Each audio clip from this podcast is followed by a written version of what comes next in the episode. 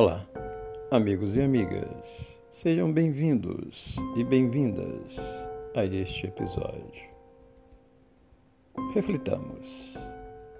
Conta-se que certo cristão de recuados tempos, após reconhecer a grandeza do Evangelho, tomou-se de profunda ansiedade pela completa integração com o Senhor. Ouvia, seguido de paz celeste, as preleições dos missionários da revelação divina. E, embora tropeçasse nos caminhos ásperos da terra, permanecia em perene contemplação do céu, repetindo: Jamais serei como os outros homens, arruinados e falidos na fé. Ó meu Senhor, suspiro pela eterna união contigo.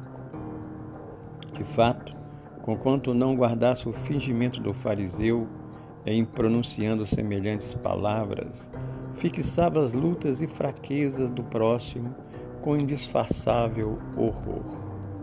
Assombravam-no os conflitos humanos e as experiências alheias, as quais repercutiam-lhe na alma angustiosamente. Não seria razoável refugiar-se na oração e aguardar o encontro divino? Figurava-se-lhe um mundo velho, campo lodoso ao qual era indispensável fugir.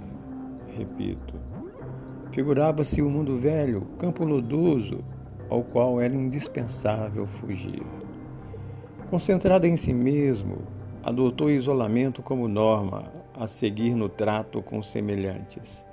Desligado de todos os interesses de trabalho humano, Vivia em prece contínua na expectativa de absoluta identificação com o Mestre.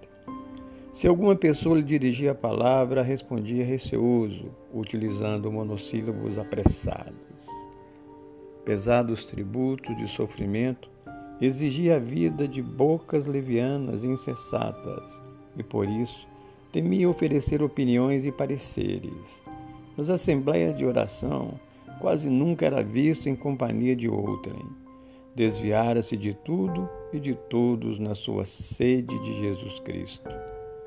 À noite, sonhava com a sublime união e durante o dia consagrava-se a longos exercícios espirituais, absorvidos na preparação do dia glorioso.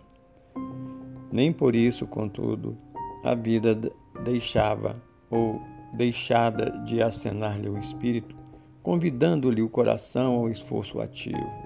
No lar, no templo, na via pública, o mundo o chamava a pronunciamento em setores diversos. Entretanto, mantinha-se inflexível, detestava as uniões terrestres, desdenhava os laços afetivos que unem os seres e zombava de todas as realizações planetárias e punha toda a sua esperança na rápida integração com, com o Salvador.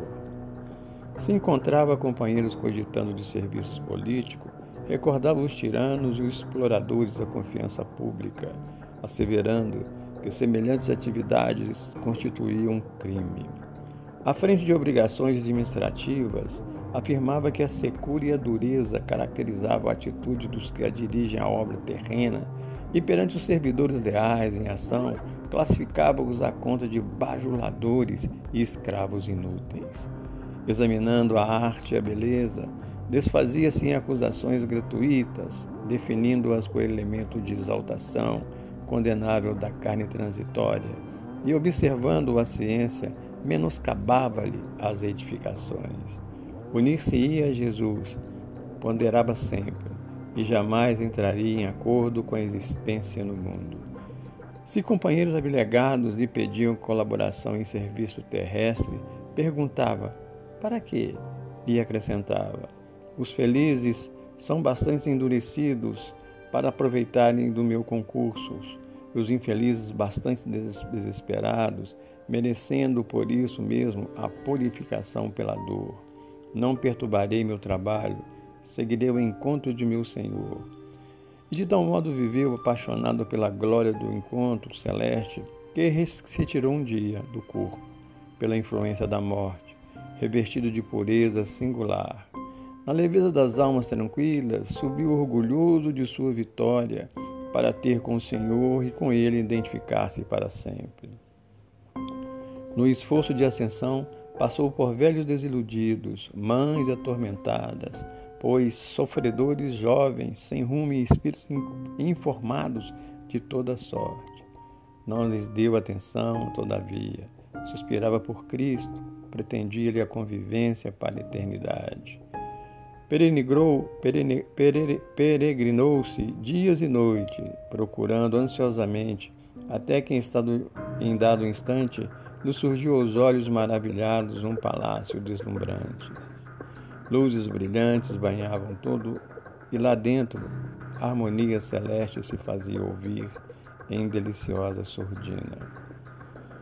O crente ajoelhou-se e chorou de júbilo intenso. Palpita-lhe descompassado o coração, amante, e enfim concretizar o longo sonho.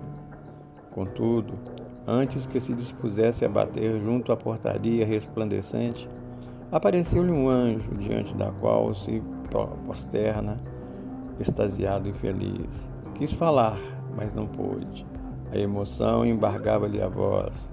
Todavia o mensageiro afagou-lhe a fronte e exclamou compassivo: Jesus compadeceu-se de ti e mandou-me ao teu encontro. Estamos no reino do Senhor? Inquiriu afinal o crente venturoso. Sim, respondeu o emissário angélico. Temos à frente o início de vasta região bem-aventurada do reino. Posso entrar? indagou o cristão contente. O anjo fixou nele o olhar melancólico e informou: Ainda não, meu amigo. E ante o interlocutor, profundamente decepcionado, continuou: Realizaste a fiel adoração do Mestre, mas não executaste o trabalho do Pai. Teu coração em verdade palpitou pelo Cristo. Entretanto, Jesus não se enfeita de admiradores apaixonados como as árvores que se adornam de orquídeas.